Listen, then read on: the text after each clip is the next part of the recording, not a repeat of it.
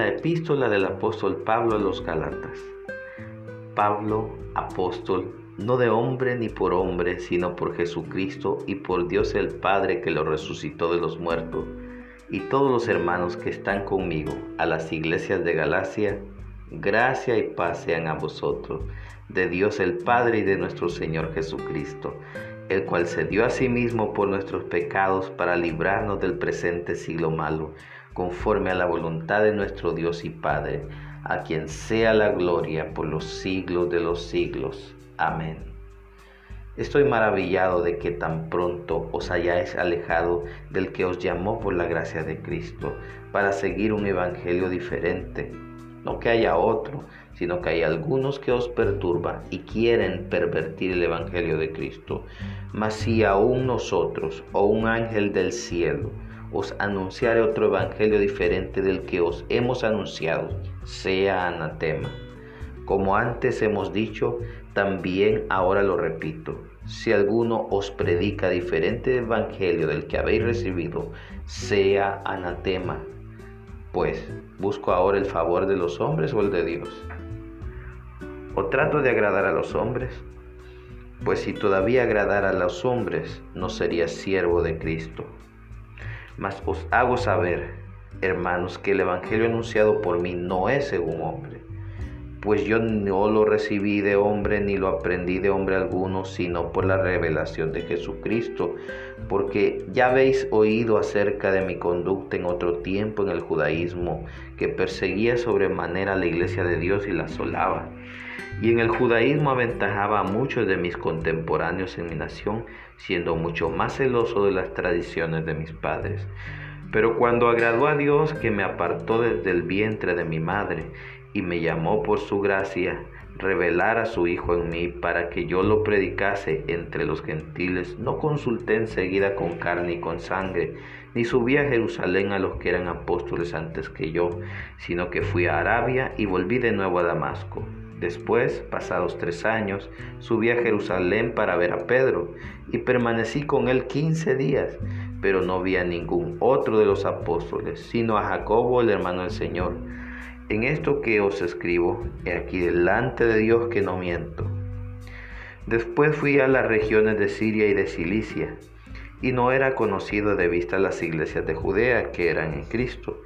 Solamente oían decir, Aquel que en otro tiempo nos perseguía, ahora predica la fe que en otro tiempo asolaba, y glorificaban a Dios en mí. Después, pasados catorce años, subí otra vez a Jerusalén con Bernabé, llevando también conmigo a Tito. Pero se, subí según una revelación, y para no correr o haber corrido en vano, expuse en privado a los que tenían cierta reputación el evangelio que predico entre los gentiles mas ni aun Tito, que estaba conmigo con todo y ser griego, fue obligado a circuncidarse. Y esto a pesar de los falsos hermanos introducidos a escondida que entraban para espiar nuestra libertad que tenemos en Cristo Jesús para reducirnos a esclavitud, a los cuales ni por un momento accedimos a someternos para que la verdad del Evangelio permaneciese con nosotros pero de los que tenían reputación de ser algo, lo que hayan sido en otro tiempo, nada me importa, pues Dios no hace acepción de personas. A mí pues los de reputación nada nuevo me comunicaron, antes por el contrario, como vieron que me había sido encomendado el Evangelio de la incircuncisión, como a Pedro el de la circuncisión, pues el que actuó en Pedro para el apostolado de la circuncisión, actuó también en mí para con los gentiles. Y reconociendo la gracia que me había sido dada, Jacobo, Cefas y Juan, que eran considerados como columna, nos dieron a mí y a Bernabé la diestra en señal de compañerismo, para que nosotros fuésemos a los gentiles y ellos a la circuncisión. Solamente nos pidieron que nos acordásemos de los pobres lo cual también procuré con diligencia hacer. Pero cuando Pedro vino a Antioquía, le resistí cara a cara porque era de condenar, pues antes que viniesen algunos de parte de Jacobo, comía con los gentiles. Pero después que vinieron, se retraía y se apartaba porque tenía miedo de, los, de la circuncisión, y en su simulación participaban también los otros judíos, de tal manera que aún Bernabé fue también arrastrado por la hipocresía de ellos. Pero cuando vi que no andaban rectamente conforme a la verdad del Evangelio, dije a Pedro delante de todos, si tú siendo judío vives como los gentiles y no como judío, ¿por qué obligas a los gentiles a judaizar? Nosotros, judíos de nacimiento y no pecadores de entre los gentiles, sabiendo que el hombre no es justificado por las obras de la ley, sino por la fe de Jesucristo, nosotros también hemos creído en Jesucristo para ser justificados por la fe de Cristo y no por las obras de la ley por cuanto por las obras de la ley nadie será justificado. Y si buscando ser justificados en Cristo, también nosotros somos hallados pecadores, ¿es por eso Cristo ministro de pecado? En ninguna manera. Porque si las cosas que destruí las vuelvo a edificar, transgresor me hago. Porque yo por la ley soy muerto para la ley, a fin de vivir para Dios. Con Cristo estoy juntamente crucificado, y ya no vivo yo, mas vive Cristo en mí.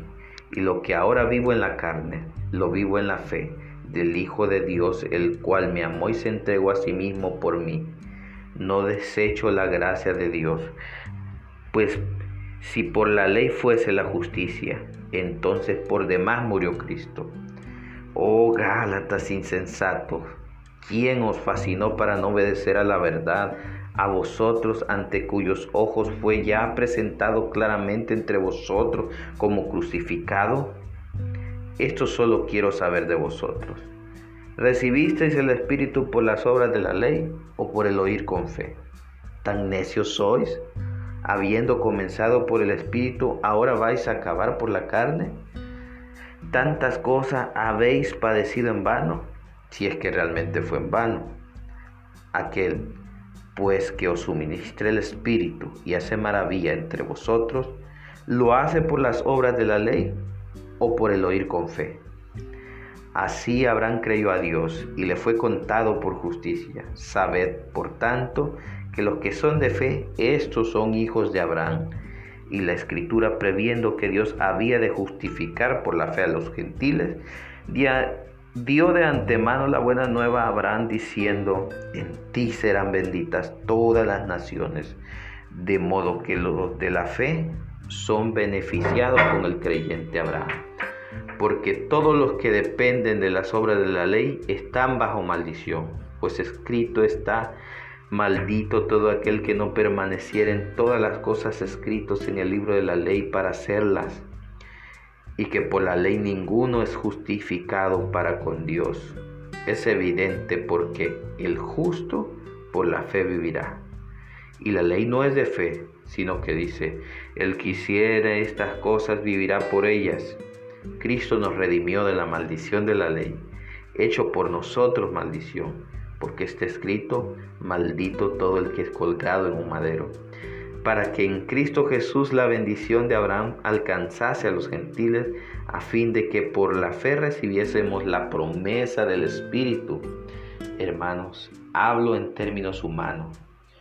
Un pacto, aunque sea de hombre, una vez ratificado, nadie lo invalida ni le añade. Ahora bien, a Abraham fueron hechas las promesas y a su simiente. No dice y a la simiente como si hablase de muchos, sino como de uno, y a tu simiente, la cual es Cristo. Esto pues, digo, el pacto previamente ratificado por Dios para con Cristo, la ley que vino 430 años después, no lo abroga para invalidar la promesa. Porque si la herencia es por la ley, ya no es por la promesa, pero Dios la concedió a Abraham mediante la promesa. Entonces, ¿para qué sirve la ley? Fue añadida a causa de las transgresiones hasta que viniese la simiente a quien fue hecha la promesa y fue ordenada por medio de los ángeles en mano de un mediador. Y el mediador no lo es de uno solo, pero Dios es uno. Luego la ley es contraria a las promesas de Dios en ninguna manera porque si la ley dada pudiera vivificar, la justicia fuera verdaderamente por la ley. Mas la escritura lo encerró todo bajo pecado para que la promesa que es por la fe en Jesucristo fuese dada a los creyentes. Pero antes que viniese la fe, estábamos confinados bajo la ley, encerrados para aquella fe que iba a ser revelada. De manera que la ley ha sido nuestro ayo para llevarnos a Cristo a fin de que fuésemos justificados por la fe. Pero venida la fe, ya no estamos bajo ayo, pues todos sois hijos de Dios por la fe en Cristo Jesús porque todos los que habéis sido bautizados en Cristo, de Cristo estáis revestidos. Ya no hay judío ni griego, no hay esclavo ni libre, no hay varón ni mujer, porque todos vosotros sois uno en Cristo Jesús. Y si vosotros sois de Cristo, ciertamente linaje de Abraham sois y herederos según la promesa. Pero también digo, entre tanto que el heredero es niño, en nada difiere del esclavo, aunque es Señor de todo, sino que está bajo tutores y curadores hasta el tiempo señalado por el Padre. Así también nosotros cuando éramos niños estábamos en esclavitud bajo los rudimentos del mundo. Pero cuando vino el cumplimiento del tiempo, Dios envió a su Hijo, nacido de mujer y nacido bajo la ley, para que redimiese a los que estaban bajo la ley, a fin de que recibiésemos la adopción de hijos. Y por cuanto sois hijos, Dios envió a vuestros corazones el Espíritu de su Hijo, el cual clama, Abba, Padre. Así que ya no eres esclavo, sino hijo. Y si hijo, también heredero de Dios por medio de Cristo. Ciertamente, en otro tiempo, no conociendo a Dios, servíais a los que por naturaleza no son dioses, mas ahora conociendo a Dios, o más bien siendo conocidos por Dios, ¿Cómo es que os volvéis de nuevo a los débiles y pobres rudimentos, a los cuales os queréis volver a esclavizar? Guardáis los días, los meses, los tiempos y los años. Me temo de vosotros que haya trabajado en vano con vosotros. Os ruego, hermanos, que os hagáis como yo, porque yo también me hice como vosotros. Ningún agravio me habéis hecho pues vosotros sabéis que a causa de una enfermedad del cuerpo os anuncié el Evangelio al principio, y no despreciasteis ni desechasteis por la prueba que tenía en mi cuerpo, antes bien me recibisteis como un ángel de Dios, como a Cristo Jesús. ¿Dónde pues está esa satisfacción que experimentabais? Porque os doy testimonio de que si hubieses podido, os hubierais sacado vuestros propios ojos para dármelos. ¿Me he hecho, pues, vuestro enemigo por deciros la verdad? Tienen celo por vosotros, pero no para bien, sino que quieren apartaros de nosotros para que vosotros tengáis celo por ellos. Bueno es mostrar celo en lo bueno siempre, y no solamente cuando estoy presente con vosotros. Hijitos míos, por quienes vuelvo a sufrir dolores de parto hasta que Cristo se ha formado en vosotros. Quisiera estar con vosotros ahora mismo y cambiar de tono, pues estoy perplejo en cuanto a vosotros. Decidme, los que queréis estar bajo la ley, ¿no habéis oído la ley? Porque está escrito que Abraham tuvo dos hijos, uno de la esclava, el otro de la libre, pero el de la esclava nació según la carne, mas el de la libre por la promesa lo cual es una alegoría, pues estas mujeres son los dos pactos. El uno proviene del monte Sinaí, el cual da hijos para esclavitud. Este es Agar, porque Agar es el monte Sinaí en Arabia y corresponde a la Jerusalén actual, pues ésta, junto con sus hijos, está en esclavitud.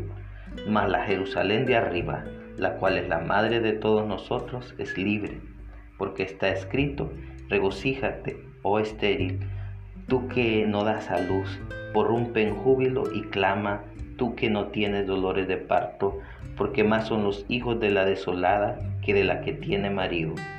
Así que, hermanos, nosotros como Isaac somos hijos de la promesa, pero como entonces el que había nacido según la carne perseguía al que había nacido según el Espíritu, así también ahora.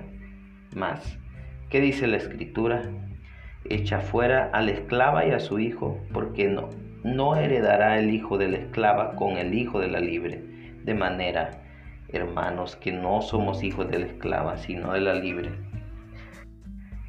Estad, pues, firmes en la libertad con que Cristo nos hizo libre, y no estéis otra vez sujetos al yugo de la esclavitud.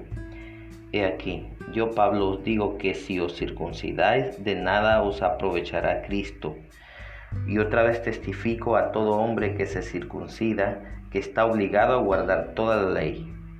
De Cristo os desligasteis, los que por la ley os justificáis, de la gracia habéis caído, pues nosotros por el Espíritu aguardamos por fe la esperanza de la justicia, porque en Cristo Jesús ni la circuncisión vale algo, ni la incircuncisión, sino la fe que obra por el amor.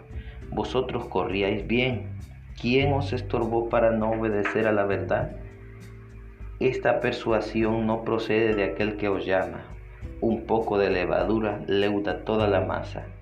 Yo confío respecto de vosotros en el Señor, que no pensaréis de otro modo, mas el que os perturba llevará la sentencia, quien quiera que sea. Y yo, hermanos, si aún predico la circuncisión, ¿por qué padezco persecución todavía? En tal caso, se ha quitado el tropiezo de la cruz.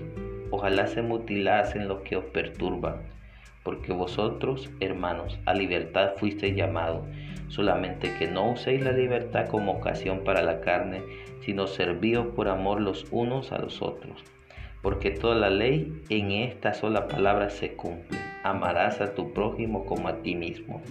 Pero si os mordéis y os coméis unos a otros, mirad que también no os consumáis unos a otros. Digo pues, andad en el Espíritu y no satisfagáis los deseos de la carne, porque el deseo de la carne es contra el Espíritu y el Espíritu es contra la carne. Y estos se oponen entre sí para que no hagáis lo que quisierais. Pues si sois guiados por el Espíritu no estáis bajo la ley. Y manifiestas son las obras de la carne, que son adulterio, fornicación, inmundicia, lascivia, idolatría, hechizarías, enemistades, pleitos, celos, iras, contienda, disensiones, herejías, envidias, homicidios, borracheras, orgías y cosas semejantes a esta, acerca de las cuales os amonesto, como ya os lo he dicho antes, que los que practican tales cosas no heredarán el reino de Dios. Mas el fruto del Espíritu es amor, gozo, paz, paciencia, benignidad, bondad, fe, mansedumbre, templanza. Contra tales cosas no hay ley. Pero los que son de Cristo han crucificado la carne con sus pasiones y deseos. Si vivimos por el Espíritu, andemos también por el Espíritu. No nos hagamos vanagloriosos, irritándonos unos a otros, envidiándonos unos a otros. Hermanos, si alguno fuere sorprendido en alguna falta, vosotros que sois espirituales, restaurarle con espíritu de mansedumbre, considerándote a ti mismo, no sea que tú también seas tentado. Sobrellevad los unos las cargas de los otros y cumplid así la ley de Cristo. Porque el que se cree ser algo, no siendo nada, a sí mismo se engaña. Así que cada uno someta a prueba su propia obra y entonces tendrá motivo de gloriarse solo respecto de sí mismo y no en otro, porque cada uno llevará su propia carga. El que es enseñado en la palabra, haga partícipe de toda cosa buena al que lo instruye. No os engañéis, Dios no puede ser burlado, pues todo lo que el hombre sembrare, eso también segará. Porque el que siembra para su carne, de la carne segará corrupción mas el que siembra para el Espíritu, del Espíritu segará vida eterna. No nos cansemos, pues, de hacer bien, porque a su tiempo segaremos si no desmayamos. Así que, según tengamos oportunidad, hagamos bien a todos y mayormente a los de la familia de la fe. Mirad con cuán grandes letras os escribo de mi propia mano, todos los que quieren agradar en la carne esto os obligan a que os circuncidéis solamente para no padecer persecución a causa de la cruz de Cristo, porque ni aun los mismos que se circuncidan guardan la ley, pero quieren que vosotros circuncidéis para gloriarse en vuestra carne. Pero lejos esté de mí gloriarme, sino en la cruz de nuestro Señor Jesucristo, por quien el mundo me es crucificado a mí y yo al mundo. porque en Cristo Jesús ni la circuncisión vale nada, ni la circuncisión, sino una nueva creación. Y a todos los que anden conforme a esta regla, paz y misericordia sea a ellos y al Israel de Dios de aquí en adelante nadie me cause más molestias, porque yo traigo en mi cuerpo las marcas del Señor Jesús. Hermanos, la gracia de nuestro Señor Jesucristo sea con vuestro espíritu. Amén.